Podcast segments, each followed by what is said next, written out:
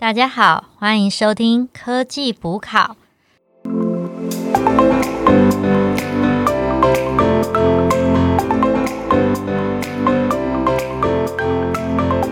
那就很重要啊！其实你要如何去辨识这些假象，就是有没有更明确的一些方法？我这边带来两个，鼓励大家要质疑消息的来源，还有不公平的比较。不公平的比较其实有很多，不知道大家有没有想过？我我举一个书里面的例子，嗯，在二零一八有一个研究啊，机场安检的托盘病菌比马桶还多。啊，机场托怎么怎么可可能？是可是实际上就是如此啊！你们也应该也觉得不可思议嘛？哎，你说这，你说机场托盘是那个转心一转转的那个不是，就是你要过那个身体检查的时候，啊不？是要把那个东西全部放在什么？手表啊，什么手机都要放上去的那个。那个托盘超脏的哦。研究指出，它比马桶还脏。等一下我该相信吗？我现在前面听了那么多，有等一下，我要我我要怀疑是什么样的马桶，我要怀疑。那如果是如果是医院的马桶落塞了，那更不用讲啊。但是如果是有钱，人家的金马桶。对啊，或者是那种 TOTO 的店里面的话，我才不相信。就大家现在都保持一个很棒的那个思维。这里其实其实有一个有一个嗯点，其实它并没有说是什么样的病菌，所以其其实这个研究讲的是那个呼吸道相关的病毒，比如说比较常出现在打喷嚏、飞沫。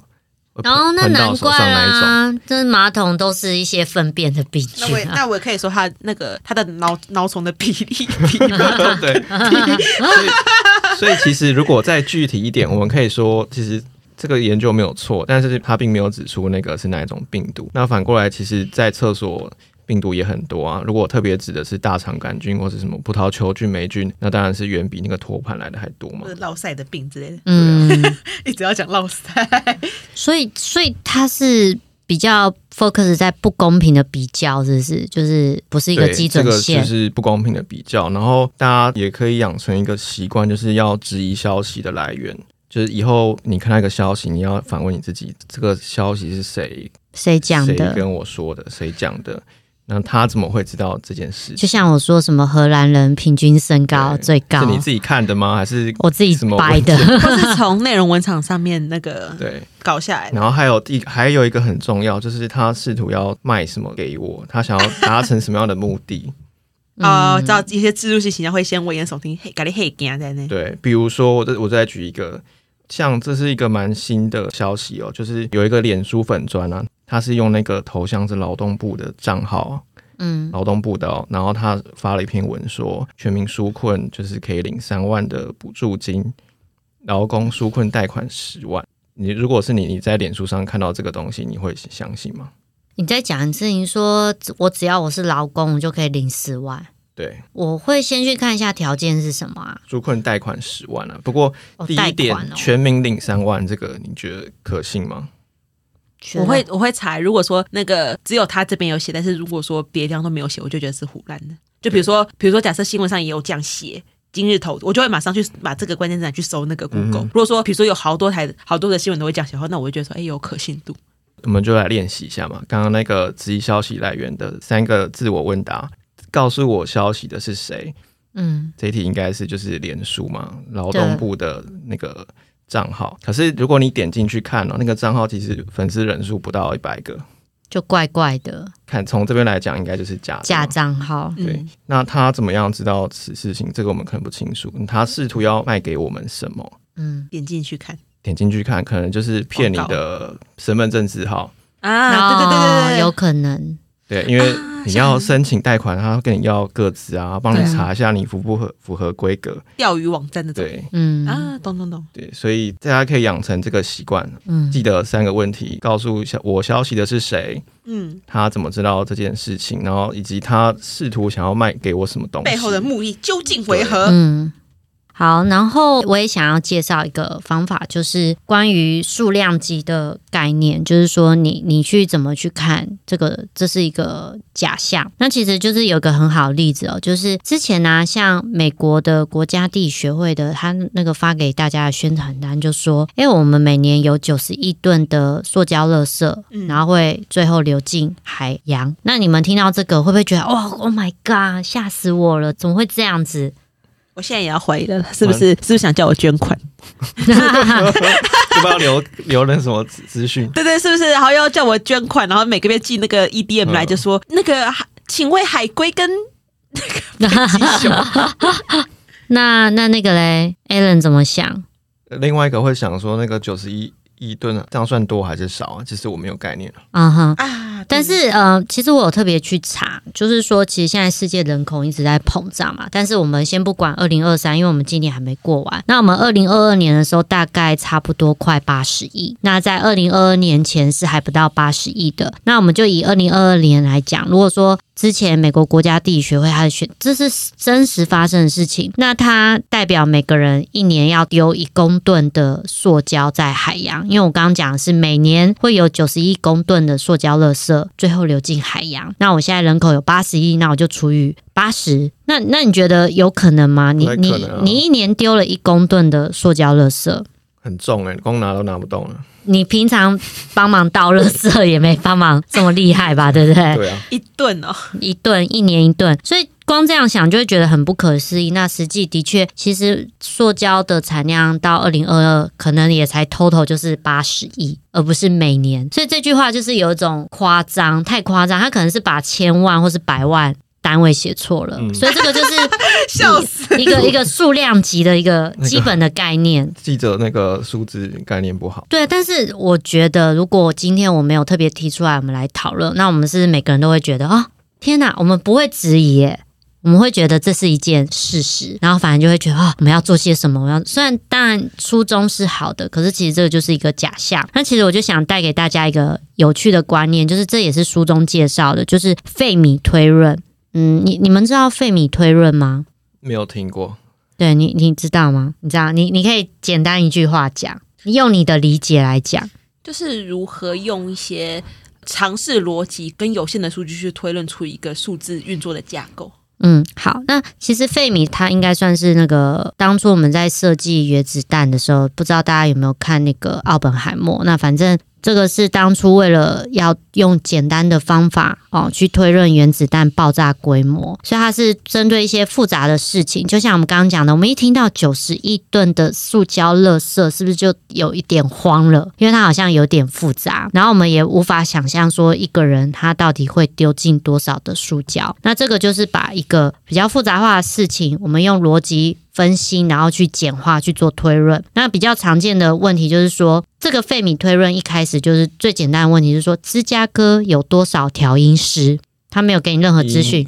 音音师对，调音师，钢琴调音师、我我以我以为是 zombie，啊，不是不是，我那个卑那是领音卑卑鄙的 body 这样音哎师，对硬，思路不是，但是他就是说你可以用用费米推论，你可以自己推论出来。那调音师吗，对啊，就是你芝加哥有多少调音师，嗯他就是要你靠这种方法去看出数据上有没有错误。那今天我们不讲芝加哥有多少调音师，因为我们是台湾人，我管芝加哥干嘛？嗯我们来讲一下跟台湾人有关的珍珠奶茶。我相信大家都很爱喝手摇饮嘛，尤其是阿丽莎，每天都要喝珍珠，呃，喝奶茶，虽然他没加珍珠，但是连我小时候也超爱喝珍珠。那这边就有一篇文章，他说台湾人爱喝手摇饮。一年要喝超过一亿杯，特别是珍珠奶茶是大家的首选。那预估全年产值可高达五百亿元。台币吗，对啊，好，哎那我的点是美金吗？日币 好，从这段话你们会截取到什么资讯？先不要质疑，先得到什么我资讯？现在满身都是防备心，哼，就是五亿五亿倍。你假设你是一个一个在工作的人，你看到这个，对你来讲，你接收到了一个五五五什么五五百亿的资讯吗？我觉得就是变成一天一总共要喝五亿杯吗？刚一年要你是偷看我的东西啊没？有啊一年要喝一亿杯，啊，我知道，我记得刚最后最后一句话讲产值五百亿，对，产值五百，其实不是啊一。杯就是五百亿除以一亿，一杯要五百块，嗯，哎，你怎么知道这个啊？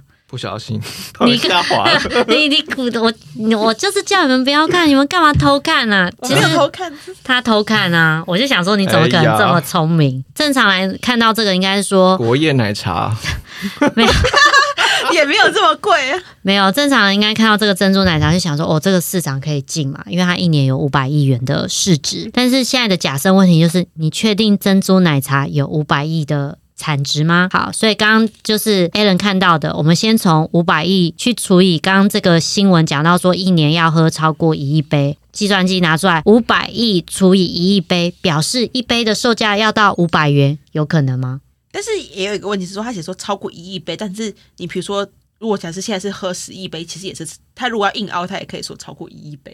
哦，也是啊，也是，但是我们现在就我干嘛帮他还价？对，我们现在只是针对这个文章，先先来检讨他的逻辑性嘛。他写的比较保守，其实他对讲的是十亿杯啊，我们我们我们为什么要帮他还价？哎，十亿杯我这个也有解套，所以如果五是十块啊，十亿，嗯，没有啊，珍珠奶茶你如果是只有奶粉的话，怎么五十块也太贵了吧？是哦，如果是鲜奶茶才需要五十块六十块。哦好哎、唯一有解套中的解套。反正第一个就是你先先去算它一杯的售价合不合理嘛，刚刚算了五百元。第二种是他说有五百亿的市值嘛，那我们台湾大概两千三百万人，所以我就除以两千三百万，五百亿除以两千三百万，得到两千二，所以表示呢，每人一年喝了两千两百元的珍珠奶茶。然后再把两千两百元，呃，我假设每杯珍珠奶茶五十到六十块，表示每年每人一年要喝到三十七到四十杯。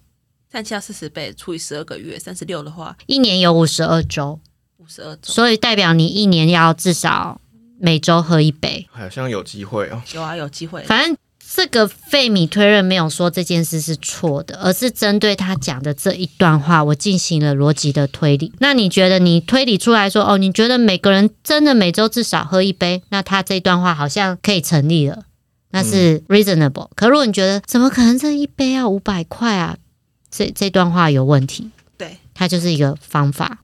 所以两个方法算出来结果不一样。它只是一个逻辑的嗯推论，然后你去找出这个推论带来的结论，你不相不相信这结论？这结论是不是有 contradict？就像刚刚那个九十亿吨的塑胶垃圾，笑死！哼，shock。我们今天一直都在讲这些，就是骗来骗去的，搞到我现在就是 就是草木皆兵这样。我觉得还有一些点是说，我们有时候在看这些呃所谓的很理性的一些数字也好，或者是一些现象也好，就是那种。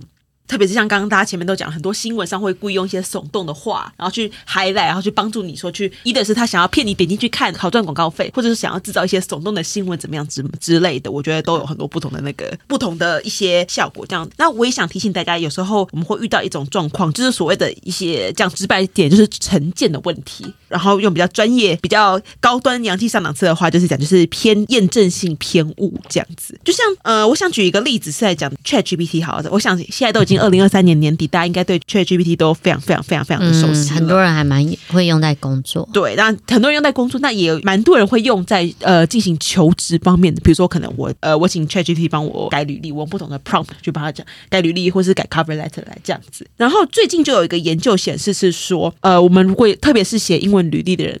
朋友们可能会有一个体悟是说，当我们现在写写履历或者写 cover letter 的时候，我们需要用的很多 action word，就所谓的一些呃强化我们自己的一些作为，比如说啊，比如说哦、我去年的业绩什么，我在三个月内我把业绩成长率提升到三十五趴，类似这样是用一些比较数据化的方式去呈现。那同时我我在比较直化方面，我可能会也会用一些比较 powerful 的话，去让我把自己的成就烘托很厉害。就比如说在我的带领之下，或是在我的引导之下，总比说哦，在我的工作范围之内，这样的前后来讲，它前面前者的那个。Actual 的情境是比较强的，这会让面试官会在阅读你的履历的时候，其实会更去了解说，哎，你在这样的一个这一段你写的这些呃 performance，然后你扮演的角色跟你的起的作用这样子嘛，这就是说这个简单简单 action word 的定义这样子。然后就是有研究发现说，其实虽然说 ChatGPT 对我们来讲好像相对来讲是一个比较中立的一个工具哦，因为毕竟它是 AI，然后大家位置要进去的这样子，但是发现说，其实如果说他们其实他们放在 ChatGPT 在改履历的时候，会根据说你这个 user 是男生或者是女生，其实会给出不同的结果。你是说他有预设立场？就是他们就是研究显示是说，其实如果是一个男生在改履历，ChatGPT 在帮他改履历的时候，其实会用比较多就是领导相关的的词，就比如说这种感觉有一种。我无法相信，就竟然会有就他这样的差异感。就比如说，其实它的一个它的那个差别是很微妙。就比如说，只是说，可能你一开始是注册所注册的时候，比如说你用 Gmail 注册的时候，发现你是他是看你是男生女生这样子，然后最后你在写 cover letter 跟你在改的时候，呃，就比如说平平都是 PM 好了，那可能他针对男性，他就会说哦，我带领这个团队，或者说我激励了这个团队，然后导让他们做更好的 coordination，然后达标什么之类。可是相对来讲，在针对女性的时候，它是相对比较平淡，它比较去强调是说哦，我很守本分，我把明天的事情做好这样子。嗯，他们的有一点倾向性是不太一样的，所以说变成说，虽然说可能呃。乍看之下没有什么差别，可是其实如果说把这两呃两份一样的履历拿起来比较的话，其实就会有一个很，你就会显觉得说，哎，好像偏向更偏向领导性那个人，他可能拿到这个工作的几率比较高，因为嗯 leadership 这种东西其实是大家都爱的。对，对，这样其实反而这样是不是回头来讲，是不是就有一点性别歧视的那个味道就出来了？嗯，就是有种哎、女生好像的要求说，哦，我做的很棒的，就是说，哦，我把东西做好，我可能是一个，我每天把该做的目标完成，我就我就 OK，这是就是我很棒的表现。听起来就是有一些工具，它反而是有预设立场，所以以为是很公正的东西，其实它不一定是带给我们正确的资讯。是，而且是应该是说，它可能会有点偏向性，因为毕竟怎么讲，呃，像 ChatGPT 或者是你说 Bard 也好，他们其实都是都是各方来南北各方来的一些数据输进进去嘛，所以它其实还有很大程度的反映出其实是大家公众所认为的一个倾向。嗯嗯嗯，那变成说，是不是表示说，其实虽然我们都已经二零二三年了，我 们在之前的二零二三年年底了，然后，但其实大家还是有些隐性的一些，可能特别是在呃 recruitment 的这个情境之下，是不是还是有一些偏向性？就是不是还是觉得说，哎，有可能。对，或者说不同的岗位上，他可能希望男生固定扮演什么样的角色，女生固定扮演什么样的角色，就其实也是蛮。也是到现在也是蛮难以突破，而且重点是它其实又不是一个很可以量化的一个数字指标这样子。甚至大家知道吗？就是 ChatGPT 在特别是在这种也是像刚刚讲求职这个方面的话，其实你不同语言出来表现出来的成果也是不一样的。其实也有研究是另外一种研究是表示出来说，其实以英文嗯英语，他在英语在做这样的工作，他其实是表现的是最好，是比比如说可能你用其他像亚洲的语文啊，或者是其他像是拉丁语系的语文，他们这种日耳曼语系，包含特别是英文，其实表现是最好的。嗯嗯嗯，对，然后变得是说所，以以后就是 Chat GPT 要用英文版本。也不见得可能，因为这个都他这他为什么会有这样结果？其实可能原因有很多，maybe 可能是他的资料收集的来源英文比较成熟啊，之类，还有说这也是跟他们，因为毕毕竟 ChatGPT 是一个跟语法有相关的一个 model，所以这也可能跟每种语文之间的一些逻辑结构有相关性。就比如说，可能中文很难拆解啊，英文相对比较好拆解，或者说其实一开始现在在编程的话，其实就是以英文这个语法逻辑去主导，所以相对来讲，英文的表现比较 training 比较成熟等等都有关系。所以说，其实我们回归到刚刚讲的偏误性来讲，就是说有些时候我们在看这种资料相关的时候，其实会有些时候会有一些隐隐约约的一些成见，其实是大家需要去做一个避免的。嗯嗯嗯，对吧？不不是，并不是说哦，你看到他这样，你看，特别是我觉得这个是我们在面对那种人工智能，其实很需要看到的东西。这样子，嗯嗯最后再补充一个我自己觉得蛮有趣的一个点是，我们需要去考虑到多重假设的存在。哦这，其实对我今天又要又要有，点难想到是在讲什么。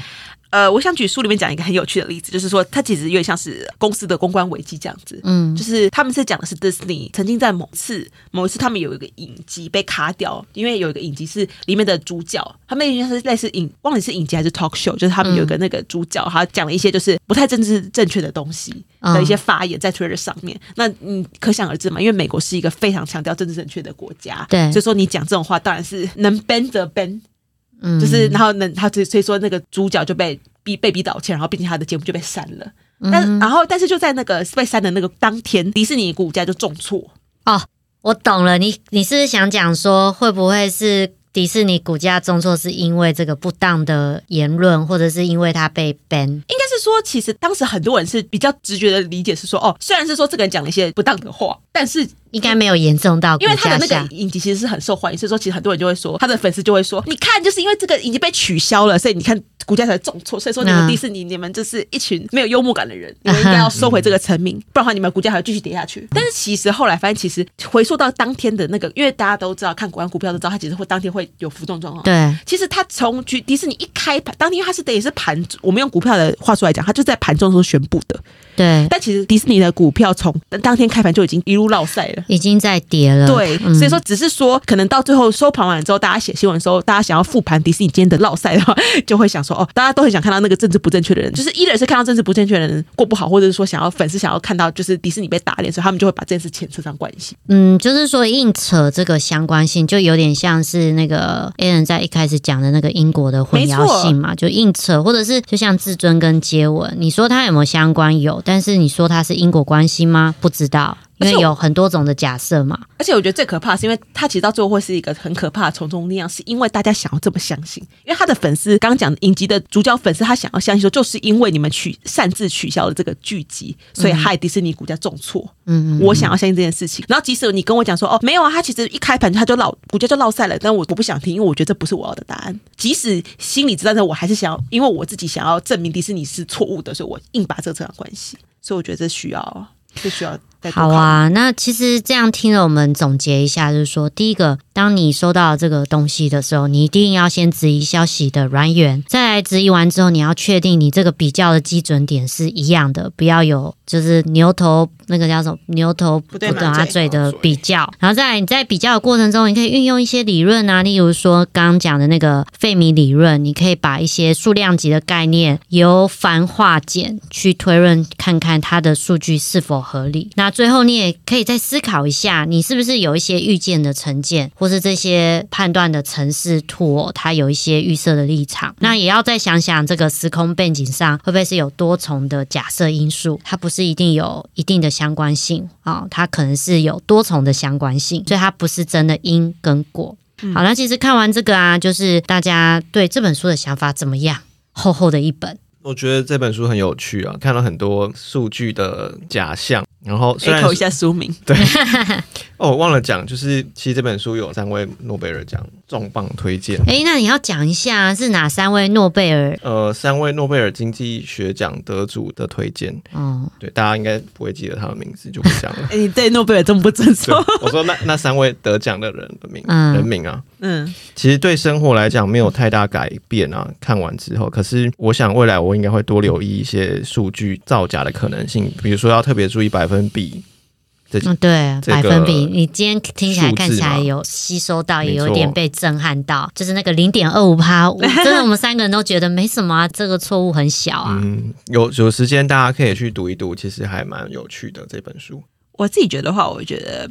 看完就会让我想到大学在修的统计学，因为其实我们今天其实讲了蛮多的概念，包含是假设检定，然后或者是回归分析，然后还有 ANOVA 就是变因素分析，我觉得其实都跟这种有关系。我觉得呃，怎么讲，人人都应该去有一些相关的一些知识也好，可能不一定要去学出这么学说很正式的理论，但是我觉得有多少像这样的概念，或是一些生活小科普的一些逻辑架构，我觉得是蛮好的一件事情。嗯，像我的话就觉得说，虽然其实我觉得读这本书它并不是很难，可是它讲了很多概念，然后教你怎么去看，然后而且它有一点感觉，它好像有点愤世嫉俗。哦，对啊，他书里面出现很多就是 啊什么规则，对对对，就规则规则，他都一直在叫规则，然后怎样怎样，你会觉得他好像有点情绪，你会看的有点辛苦。但是其实你深深的阅读下去，你会开始对你的周遭的一些资讯。不是这么盲目的相信了，所以就是一定就是会带给你说你会更留心周遭的资讯的真假。但是呢，我我们其实也不用因为他的书里面这种东西而过度的恐慌，说，诶，数据可能带来给我们一些很多错误的结论嘛，不用想太多。我觉得就是我们理解一下，说有些聪明的他是怎么操弄数据，那我们可以看破这个，从这本书得到这样的智慧，那就很棒。所以我还是最终会推荐说，假设你对周遭的事情有一点疑虑，或者是你平常很盲信的人，那我觉得都要看一下这本书，让自己的思维做一些调整。那看完之后，大家有没有就是最想做的第一步？最想做的第一步，我觉得还是提高警觉。有发现那个阿丽莎今天不管就是对针对我说的什么事情，她都先想到别的。哎不过我觉得这样子有时候这人生也太很辛苦啊，就是 每天都是怀疑来怀疑去的。不过就是感觉很聪明，不容易被骗之。后那个老板在报那个业绩的时候，你可以就是可以稍微质疑一下。就是这种骗我。请问你，请问你，然后你抽样有没有乱抽啊？什么之类？你的数据怎么怎么来的呀？以后是变成老板的一个材大家看到那。种讨厌的主管都是这样子。那那个 Alan 呢？我们要养成辨识假象的习惯之一，消息来源三步骤。我们再复习一次。第一个就是我要知道告诉我消息的人是谁，嗯嗯然后第二是他是怎么样知道这个事情的。第三也是最重要的，就是他试图要卖给我什么。我们可以通过这三个问题来反想一下。我觉得这感觉很像那种反诈骗三部曲。可以上去做一个那个宣传的宣传短片。那我是觉得就是说，哎、像前面有介绍那个费米理论，它其实是有出书的，我是说别的作者好像也有一些线上课程，我觉得是蛮有趣的，可以再深入的了解一下这个用简单的方式去进一步一步的拆解数据的方式，这个可以再了解一下，这是我想做的第一步。那还有就是针对任何一件事情，你在查事情，你可能真的至少看两到三篇文章，你再做定论。不要这，么快就相信了。不然的话老年人很容易被抓去买那种地下电台的药之类的。嗯，好啊，那今天就是我们就讲到这里了。那希望可以带给大家一些启发。哦，那也很欢迎大家就是去看这本书。嗯那有什么想法的话，也欢迎留言来跟我们讨论。好，那今天就到这喽，谢谢大家，谢谢拜拜拜拜